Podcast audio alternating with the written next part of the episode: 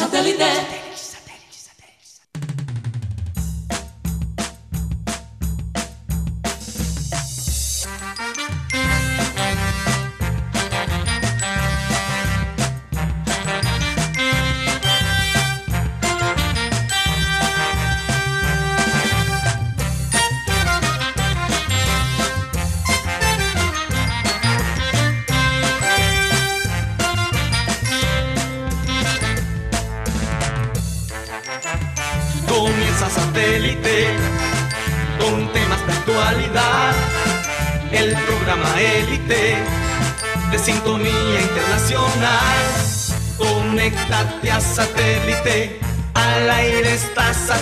Satellite.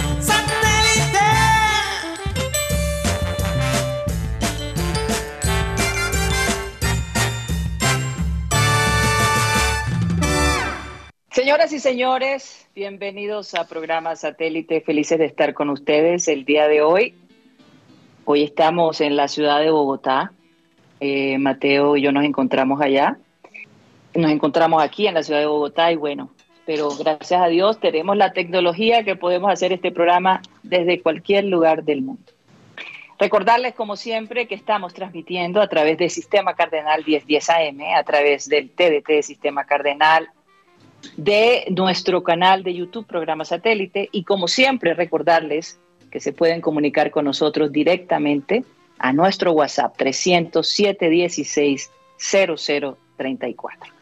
Bueno, vamos a dar inicio a nuestro programa hoy 7 de octubre, se juega, bueno, digamos un poquito, se echa la suerte Colombia contra Uruguay el día de hoy a las 6 de la tarde Está la ciudad ardida, está, digamos, en movimiento. Dice que hay una manta amarilla, Mateo, en la ciudad de Barranquilla, todo el mundo con sus, con sus camisetas.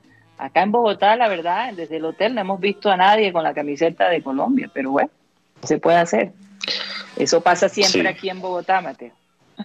No se siente igual, no se siente igual. Se siente igual, por eso somos la sede de la selección Colombia. Por eso Barranquilla es la sede de la selección Colombia, por el ambiente que se vive allá. Y bueno, vamos a presentar a la gente de producción, Benji Bula, Tox Camargo, un saludo para Alan Lara, un abrazo fuerte, ya si Dios quiere la próxima semana estará con nosotros. Y eh, allá en Barranquilla está Benjamín Gutiérrez, parece ser que Rocha ha tenido un poquito de inconveniente en llegar, pero va a llegar, va a llegar en cualquier momento el hombre. Y desde la ciudad de Bogotá, Mateo Gueidos y quien les habla, Karina González. Sean todos bienvenidos. Vamos a comenzar nuestro programa, como siempre, con la frase acostumbrada que dice así.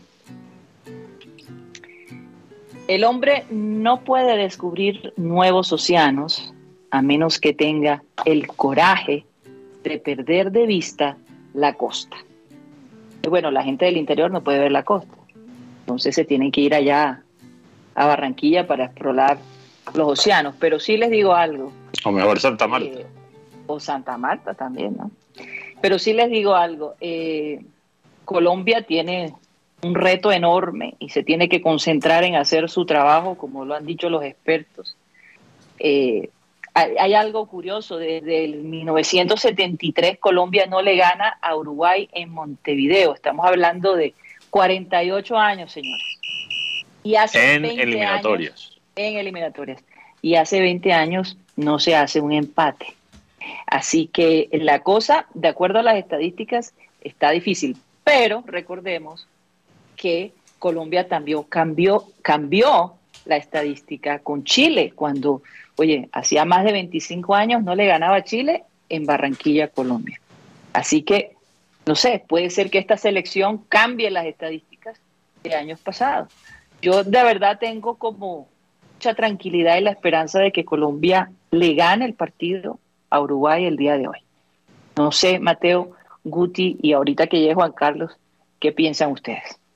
Sí, antes de eso eh, quiero preguntarle a Guti, eh, para aclarar esa estadística de los últimos 20 años sin empate, eso es en Montevideo. Sí, en Montevideo. Ok, entonces lo que para, para, aclarar la estadística todavía más, podemos decir que Colombia no ha sacado ni un solo punto en Montevideo en 20 años. Sí. Y hace tres eliminatorias no le marca gol en Uruguay. Ahora, como dice Karina, yo no voy a ser pesimista. Eh, hay cosas, y ya los oyentes que nos escuchan todos los días lo saben, hay cosas que no me gustan de, del manejo, del criterio eh, de este grupo, eh, este grupo técnico de la selección. No significa que todo lo que hacen es malo, hacen cosas muy buenas, por, por ejemplo, como han reincorporado a Borja en la selección, para mí ha sido una decisión muy acertada. pero siento algo de optimismo, porque en los últimos años Colombia contra Uruguay, eh, uno siente que, que, Colombia más veces que no ha salido como el equipo superior. Obviamente hemos tenido todavía partidos difíciles, ellos nos ganaron hace poquito. Eh, eso fue antes pandemia, Guti.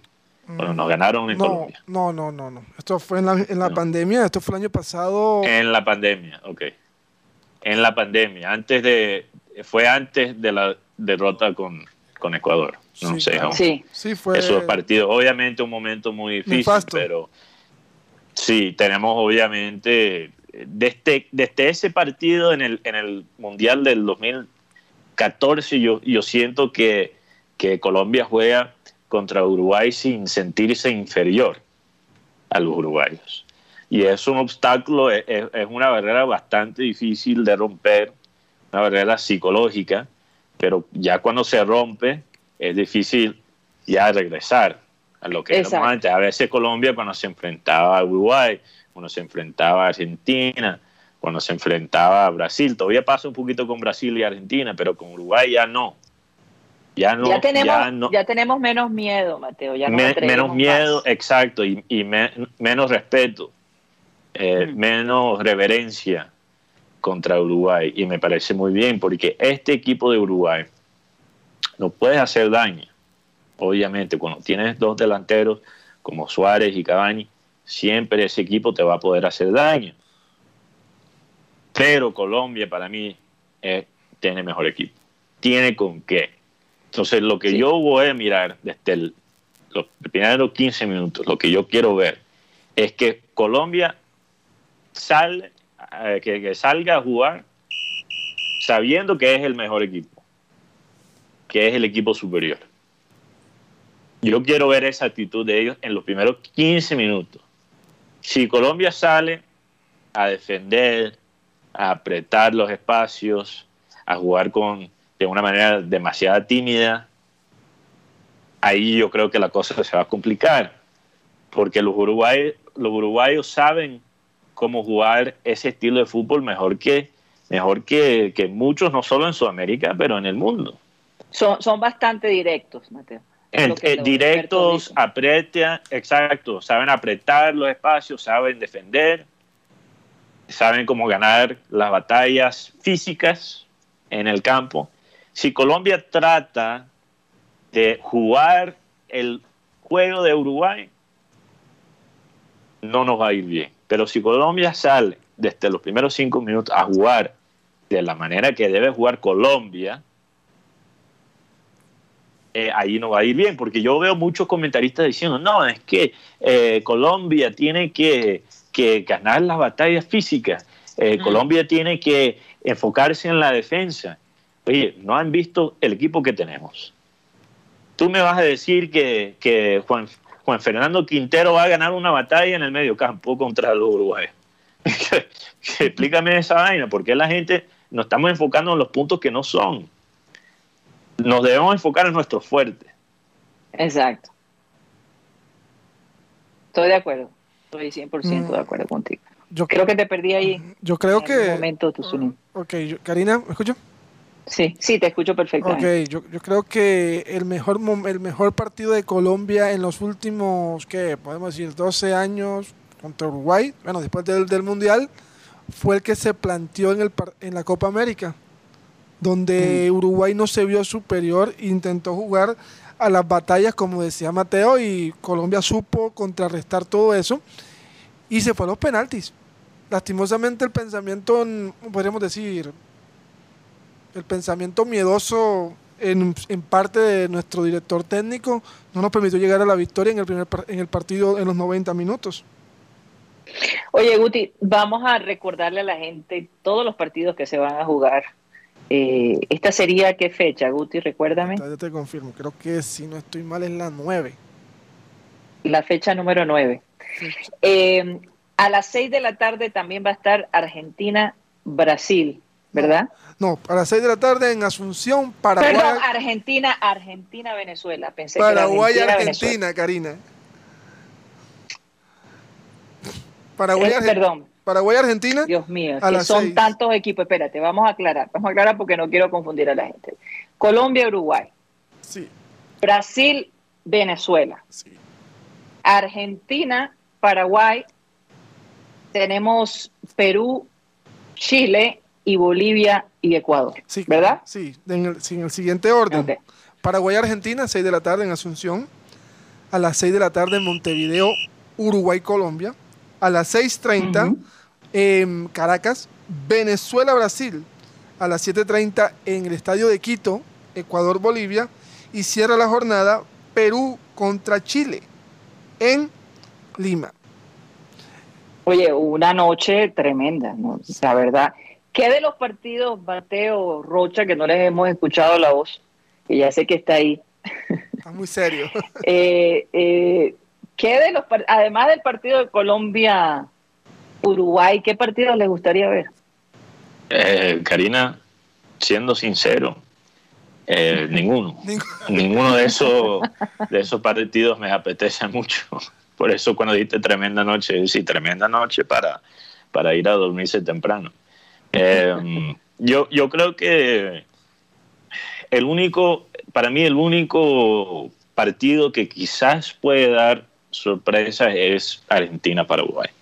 Yo, yo, creo que la gente subestima a, Paraguay. Eh, yo creo que lo, lo, que han hecho, lo que hicieron en la última ronda sin Almirón, es interesante. Y con Almirón, el 10 de ellos, juegan todavía mejor. Eh, o sea, yo no digo que Paraguay sea el tremendo equipo. Mm, ni siquiera estoy seguro que van a clasificar para el Mundial pero son el tipo de equipo que pueden que puede complicar a los equipos como Argentina. Eh, equipos como Argentina que, aunque Argentina tiene un ataque peligroso, sabemos obviamente lo que puede hacer Messi, lo que puede hacer todo ese talento en la, en la ofensiva. A veces lo que le falta a Argentina es penetración penetración. Entonces, ¿quién es el punto de referencia? ¿Quién es el, el 9 de área peligroso para Argentina? ¿Quién es el, delantero que uno dice que puede ganar batallas con eh, una, selección que también como Uruguay sabe cómo ganar esas batallas físicas? Yo no lo veo. Entonces, yo creo que Paraguay, y, ahora Paraguay no solo es puro defensa, no es solo, solo eh, quedarse atrás y apretar tienen este jugador Almirán, que es un talento especial, y les puede hacer daño a Argentina en el contragolpe. Entonces, para mí ese es el único partido que yo creo que puede dar eh, sorpresas, pero también por esa misma razón, Colombia tiene que ganar hoy. Tiene Definitivamente. Que ganar. Definitivamente. Sí, por ejemplo, mira, Karina, Brasil es primero con 24 puntos y un partido menos. Recordemos que está en disputa el, resultado de Argentina-Brasil. Segundo Argentina con 18 puntos. Tercero Uruguay con 15. Cuarto Ecuador con 13 y más 5. Quinto Colombia con 13 y, 0. O sea, los seis goles que nos marcó Ecuador todavía nos están haciendo media en el equipo. Sexto lugar Paraguay con 11. Séptimo lugar Perú con 8. octavo lugar Chile con 7. Chile y Perú se van a enfrentar, van a enfrentar este, fin, este partido de hoy. Noveno, la selección boliviana con seis puntos. Y décimo, Venezuela con cuatro puntos. Recordarle a la gente que Uruguay eh, tiene cinco jornadas que no pierde. Cinco jornadas de eliminatoria. Que no pierde, pero tampoco, que, que no ha ganado en todas tampoco. Por lo menos los dos últimos los ganó, los dos últimos partidos los ganó, eh, frente a Ecuador 1 a 0 y frente a Bolivia 4 a 2, que fueron sus dos últimos rivales. El resto fue, los últimos tres últimos resultados fueron empates. Sí, empates. Eh, esta es la jornada número 11. Recordemos que la jornada número 5 está aplazada, que se va a disputar el próximo domingo, para ponerse por lo menos un- un- Ya para terminar lo que es la, lo que es la primera vuelta. la primera ronda. Eh, por su parte, Colombia eh, está ubicado en el puesto número quinto con 13 puntos. Está en Eh, repechaje en estos momentos. está en repechaje. Mm. Es, es importante sacar un buen resultado. Me dicen desde Montevideo, manejando fuentes internas, que la pareja de centrales va a ser Mina con Cuesta. Jerry Mina con, con Cuesta. Eh, el resto del equipo sería Muñoz y Tecillo, lo- los laterales, y Ospina el arquero, para completar la defensa.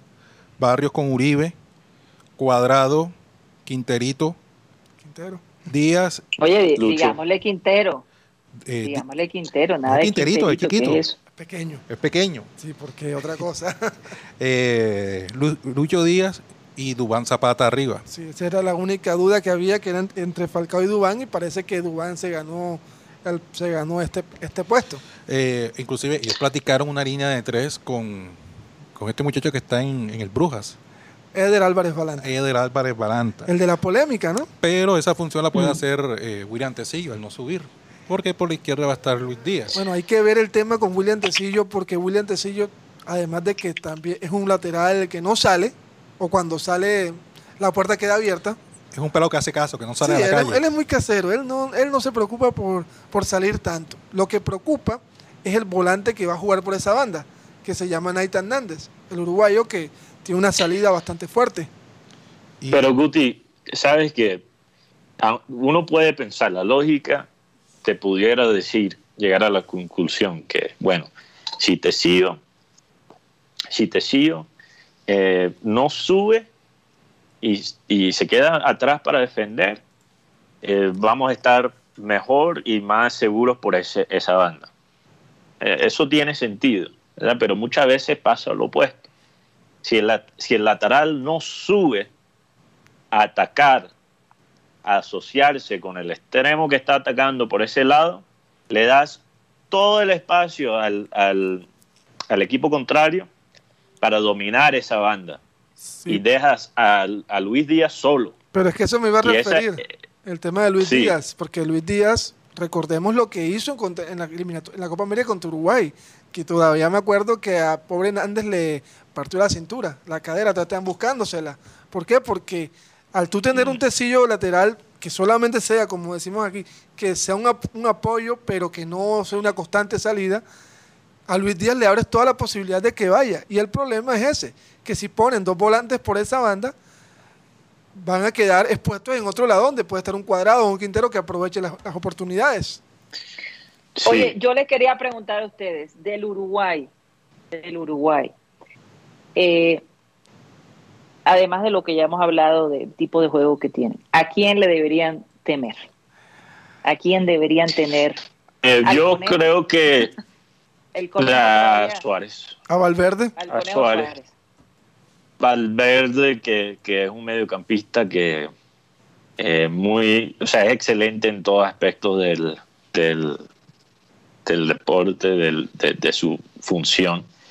Eh, pero el más peligroso es, es Suárez. Ahora, ah, según ciertos reportes que están saliendo de Uruguay, Cavani Mm.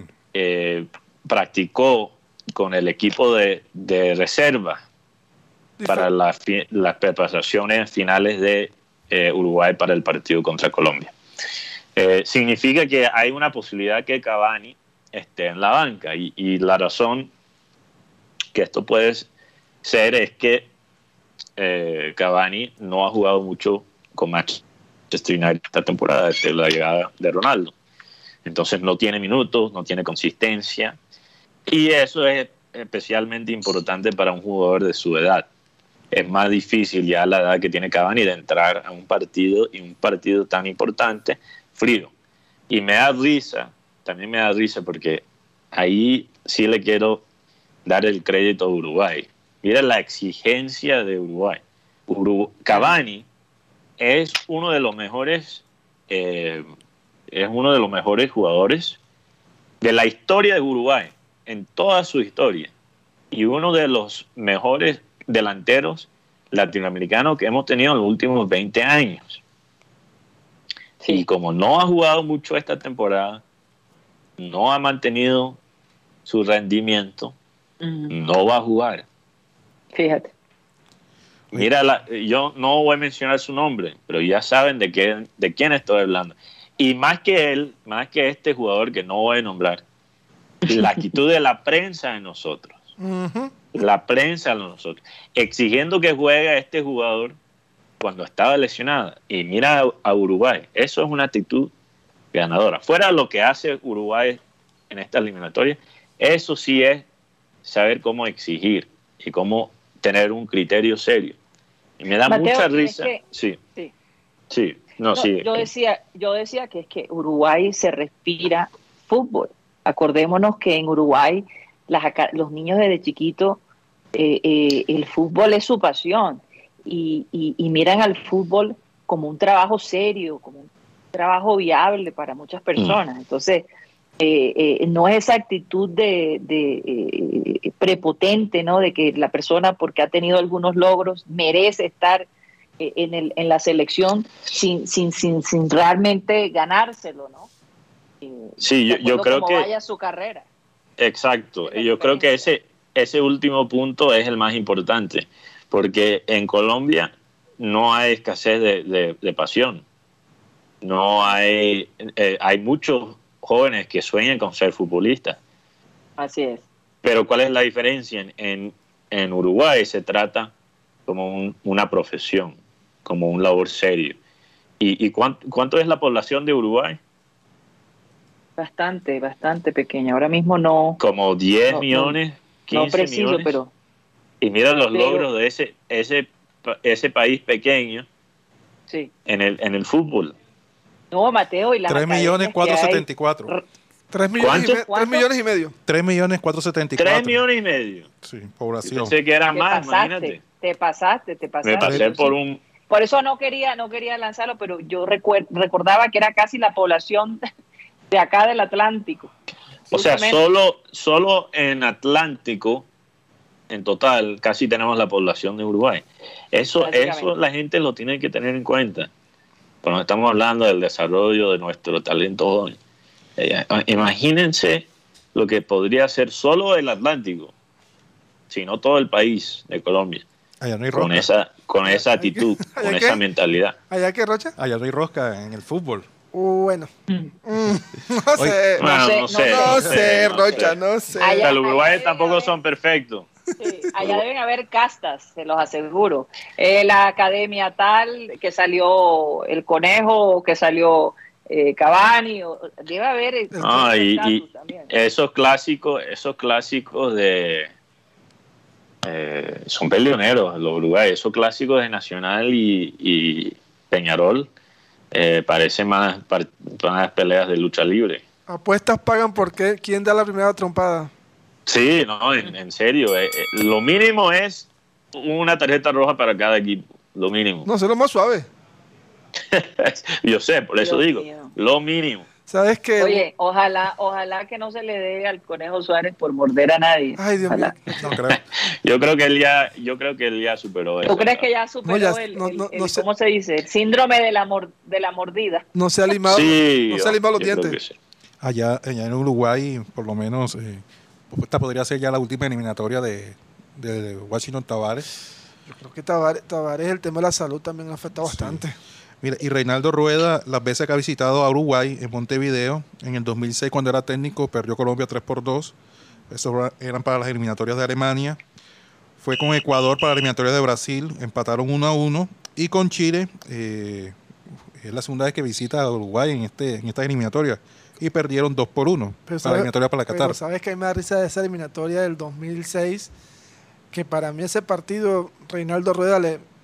Y- Iba empatado, 2 a 2. 2 a 2 y... Metió a y- Arzuaga. metió- no, pero lo que me da risa es que pone un lateral, a un, a un central que no es lateral, En esa banda estaba Salayeta, estaba el mismo Darío Silva.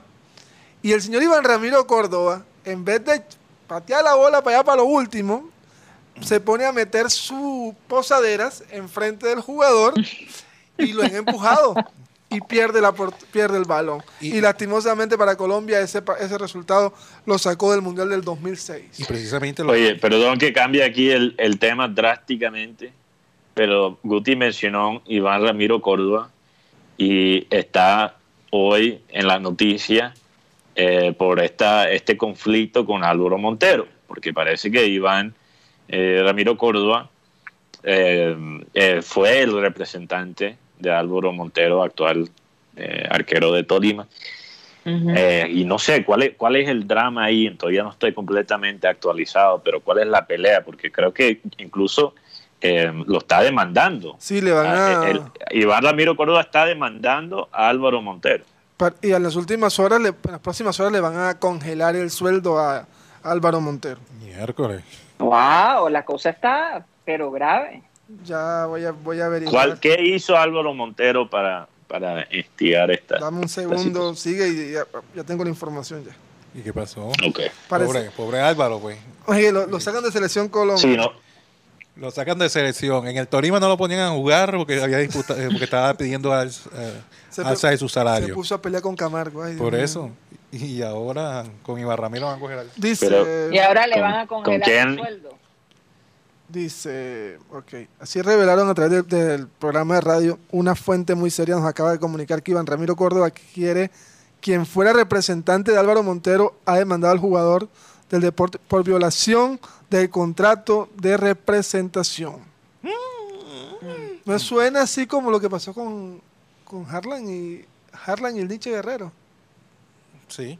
Así eso es. Eso es lo que me suena. ¿Qué pasó con el Harlan? Harlan tenía varios cartas a representantes y, y Harlan ya estaba listo para el equipo Tigres de México. negocio lo había hecho el Nietzsche Guerrero. Sí, todo eso estaba perfecto. Junior no, no veía un peso ahí. Y de un momento a otro, Harlan aparece en Rosario Central. Con otro representante. Sí, con Corma. Sí, no, ese, eso fue un desastre. Realmente fue una vergüenza. Pero, pero Guti, eh, pero se, dice ahí por qué Montero se sale eh, del contrato con, con Córdoba. Dice, bajo esta línea, Córdoba tuvo bajo su representación a Álvaro Montero, arquero del Deportes Tolima y ahora estarían peleando por algunas diferencias económicas. Oye, yo te digo una cosa, qué, qué, qué, qué, tragedia la que viven algunos jugadores, ¿no? Eh, esto de, de, los, de, los agentes, de los jugadores y todo, afectan sus estados de ánimo, afectan su círculo social. Oye, no sé de qué manera se pueda controlar, porque muchas veces estas cosas suceden, Mateo, es por la falta de experiencia de estos muchachos. Firman a veces unos contratos absurdos con estos agentes. Con estos agentes. Se viene otro bonche. Pónmela ahí el bombazo. Suéltala, Guti. ¿Te acuerdas de León Darío Muñoz? sí, claro. También ¿Quién? ¿Quién? Perdón, no escuché eso. León Darío Muñoz, un exjugador de Nacional y Palmeiras, también acaba de entrar a, otra demanda a Montero. Le dijo, es un ingrato. Así que esto viene con candela. Mira, Karina, lo que dice es muy cierto. Eh, hay tantos representantes que son parásitos, realmente. Eh, no hay mejor palabra. Pero también hay jugadores que, llegan a un punto y, piensan que solo han llegado a ese punto por sus propios esfuerzos.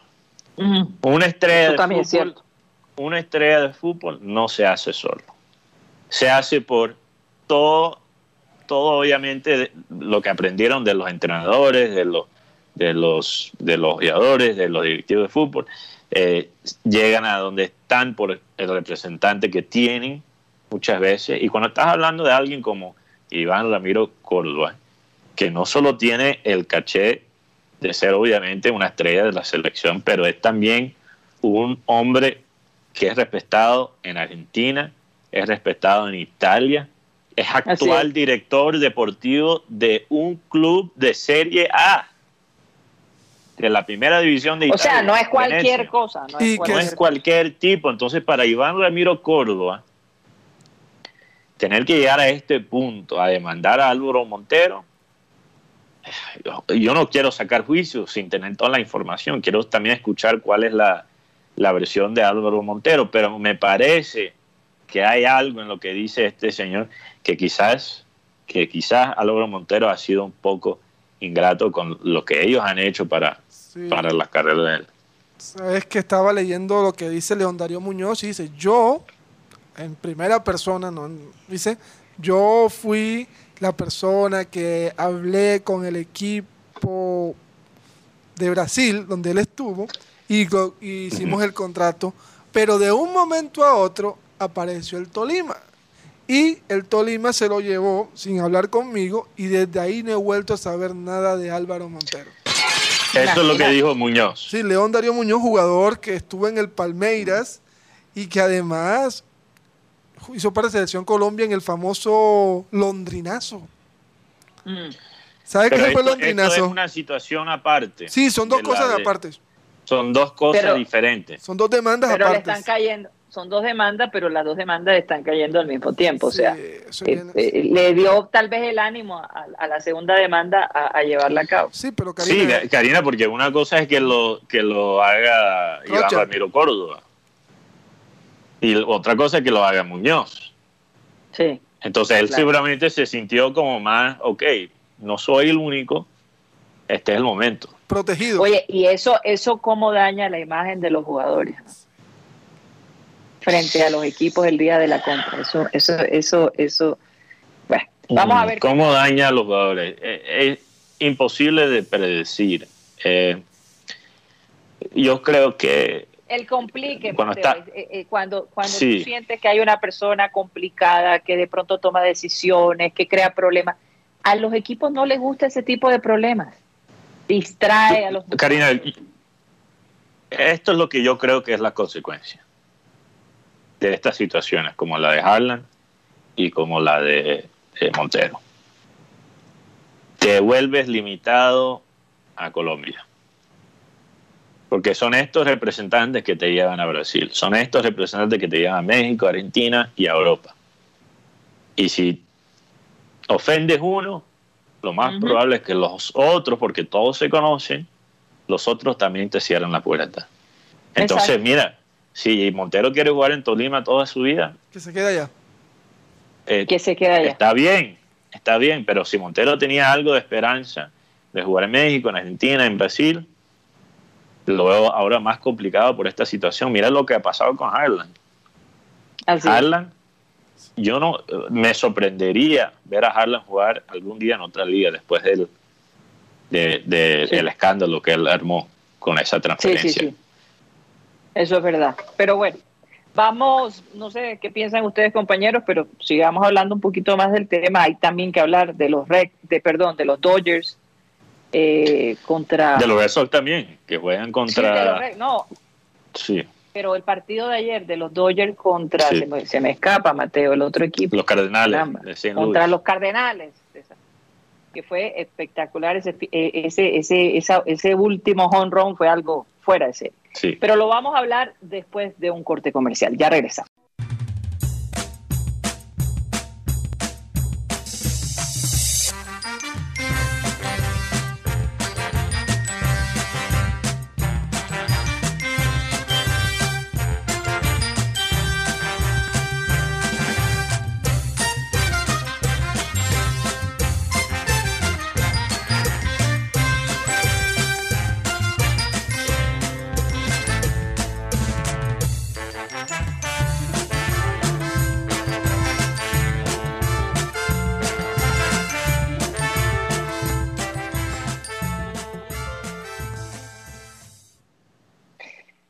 Es programa satélite que se transmite desde Barranquilla, Colombia, South America. Y bueno, Mateo me ha pedido un pequeño tiempo para hacer un comentario muy interesante antes de saludar a nuestros queridos oyentes. Adelante. Sí. se trata un poco de la selección, entonces ahí lo podemos conectar. Pero me preocupa a veces eh, la actitud que noto eh, con acerca de, del trabajo de, rueda. Porque yo, yo creo que hay que disfrutar las cosas que, eh, que, que hace bien este equipo. Hay que tener algo de optimismo, no ser tan pesimista. Hay que criticar de una manera constructiva. Estoy de acuerdo con todo eso, pero también cuando se ven cosas que no tienen sentido o que muestran un criterio que genera muchas preguntas, también hay que, hay que hablar de esas cosas. Y me impresiono de algunas personas que, que salen a, a, defender a Rueda y los argumentos que usan, porque nos ha llegado unos comentarios sobre eh, nosotros cuestionar eh, en referencia a nosotros cuestionar el criterio de, de Rueda, a, cuestionar eh, lo que podría ser amiguismo, no se sabe, pero uno puede sacar esa conclusión. Y cuando uno pregunta cuál es el, argumento en favor de Rueda, en este caso, eh, estas personas responden con que Rueda es su amigo y no ven la ironía de eso personas que nos critican por nosotros criticar el amiguismo de Rueda. Y pues el argumento de ellos es que Rueda es su amigo. ¿Cómo no vas a ver la ironía de eso? Eso, eso es exactamente lo que me preocupa cuando hay un técnico colombiano en la selección. Es exactamente esa actitud. No, yo pongo la mano en el fuego por él. ¿Qué clase de argumento es eso?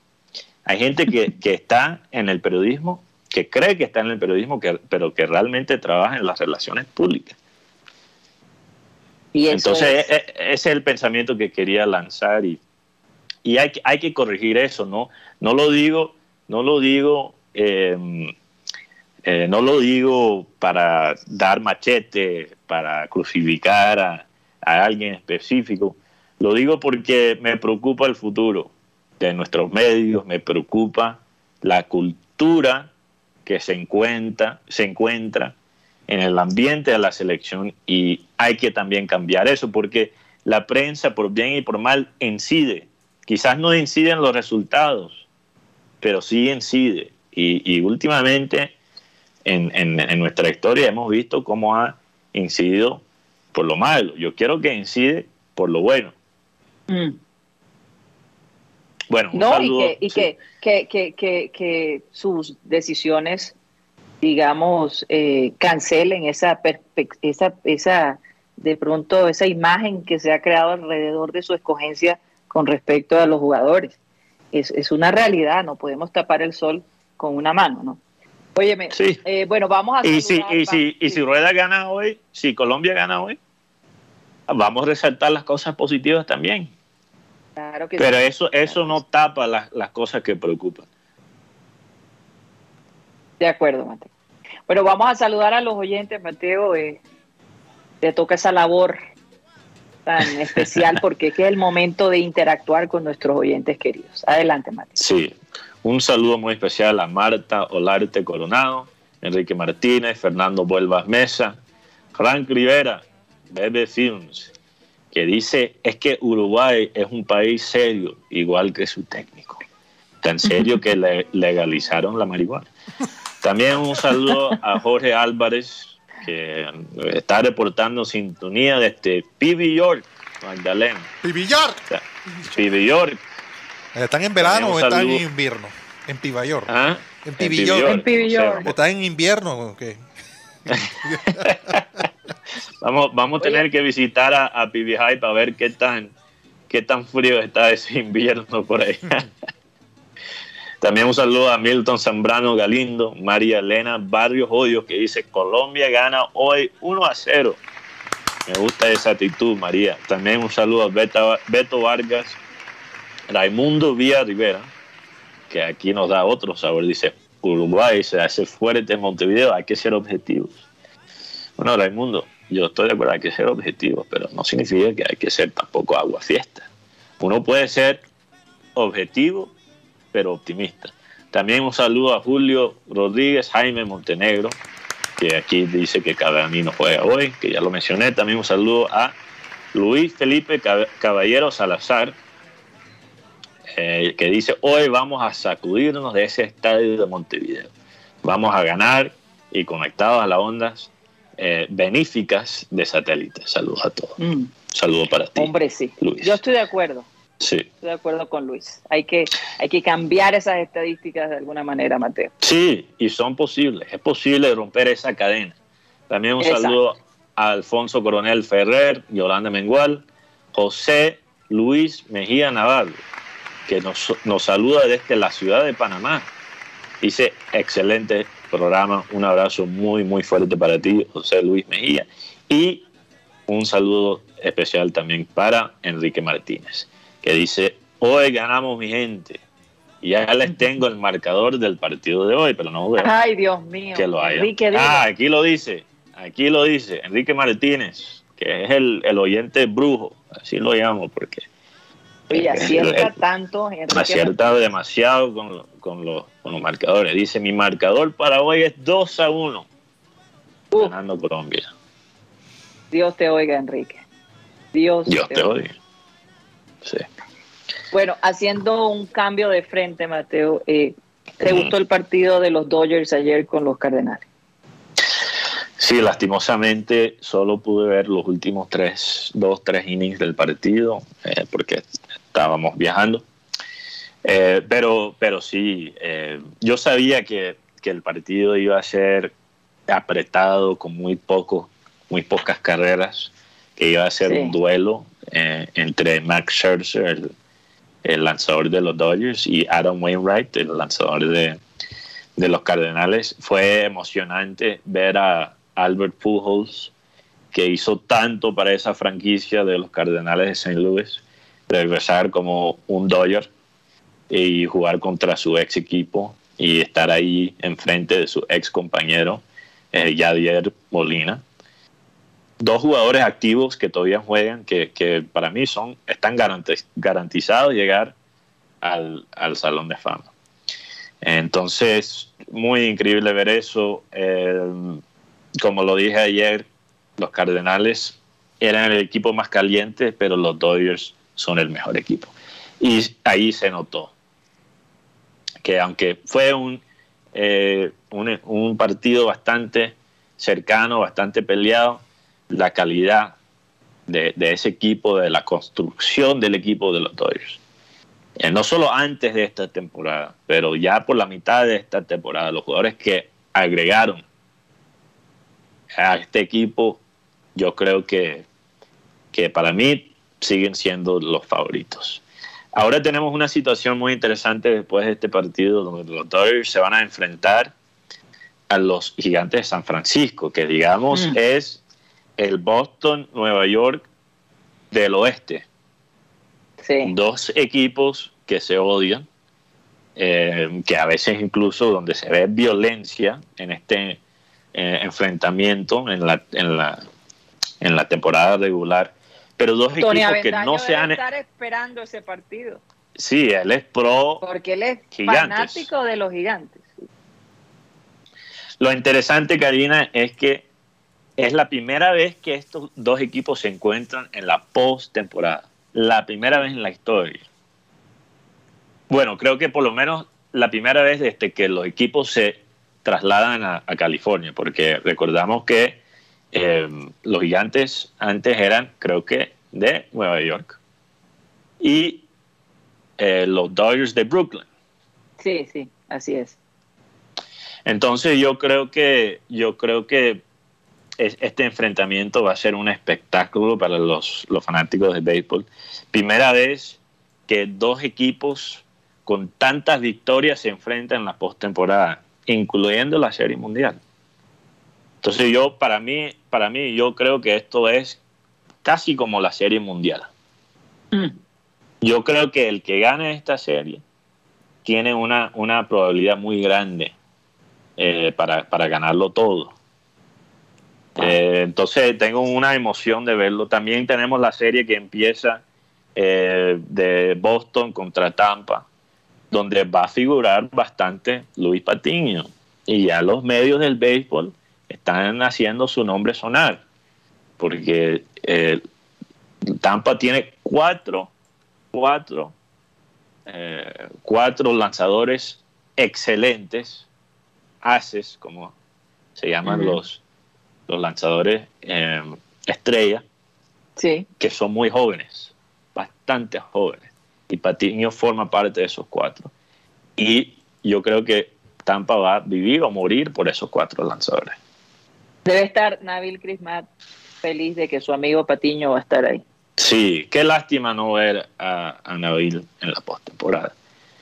Em, pero, pero, pero él va a tener esa oportunidad. Em, a, los padres de San Diego le va a tocar hacer una transición em, en la parte directiva, en la parte de, coaching, pero tienen el talento. Entonces quizás, quizás el próximo año es el momento para, ver a Nabil en la postemporada. Pero eh, este, este postemporada tenemos a Patiño, que para mí Tampa debería ganarle a Boston, y eso lo digo como hincha de Boston y tenemos a Donovan Solano, que va a estar en una serie de la postemporada que va a quedar en la historia, pasa lo que pasa.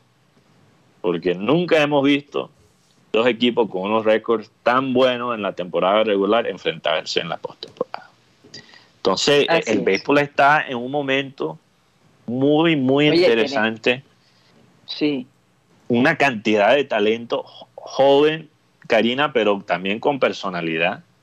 Sí. Eh, si tú te quieres meter en el béisbol y no te has metido antes, este es el momento. Este es el momento para meterte. Y además tenemos muchos colombianos que están sonando. Ah, es, eh, imagínate, súmale a eso. El momento que está viviendo el béisbol y además nosotros los colombianos tenemos un par de jugadores ahí. Oye, Mateo, eh, yo quería hacer hablar de este tema que no tiene nada que ver con, con el deporte, pero que me llega al alma porque eh, amo a los perros y amo en general a los animales domésticos que tenemos en casa, los gatos. Para, para, para las personas que somos amantes de los animales, escuchar estas historias de verdad que nos, nos, nos, quiebra el corazón.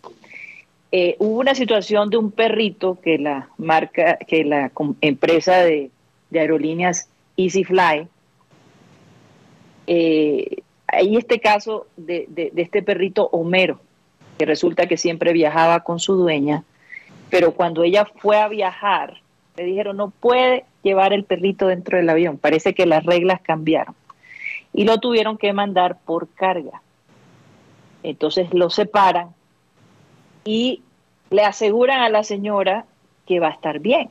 ¿Te puedes imaginar que el perrito se fue por carga y sin una jaulita, un guacal, ni siquiera tuvieron en cuenta eso. Y al final del vuelo le entregan el perrito muerto a su dueña. Estas cosas se ven a diario y hoy en día que las aerolíneas están cada vez más intolerantes en llevar a los animalitos que normalmente viajaban con uno adentro de la cabina, han decidido pues meterlos debajo y no ir en la cabina con sus dueños. Entonces, al parecer se logró demandar a la empresa y si no estoy mal, hay una demanda más de 50 y algo de millones de pesos para la empresa por su negligencia. Y yo espero que eso se mantenga firme y que sancionen a todas las aerolíneas que no tomen el cuidado cuando eh, al trato de las, ¿sabes? de las mascotas y que le prometan a la gente que va todo va a estar bien y no sea así. ¿Tú te imaginas cuando esa señora recibe a su perro muerto? Eso no, de verdad que no, no tiene nombre. No tiene. Así que no se puede no se puede minimizar la importancia de, de una mascota para una persona o para una familia. Y cuando le digan a usted, no, que su mascota no se puede montar, que lo vamos a mandar por carga, piénselo dos veces. Piénselo dos veces porque si su mascota nunca ha viajado sin usted y lo mandan por carga, lo más probable es que esa mascota no resista. ese Ay, no. Sí, e- es muy, muy doloroso. Bueno, nada más quería de todos modos poner en alerta a aquellas personas que aman los animales y que eh, van a viajar con ellos y que les están cambiando las reglas. Asegúrese que todo esté, eh, que las condiciones donde su perro va a ir son aptas.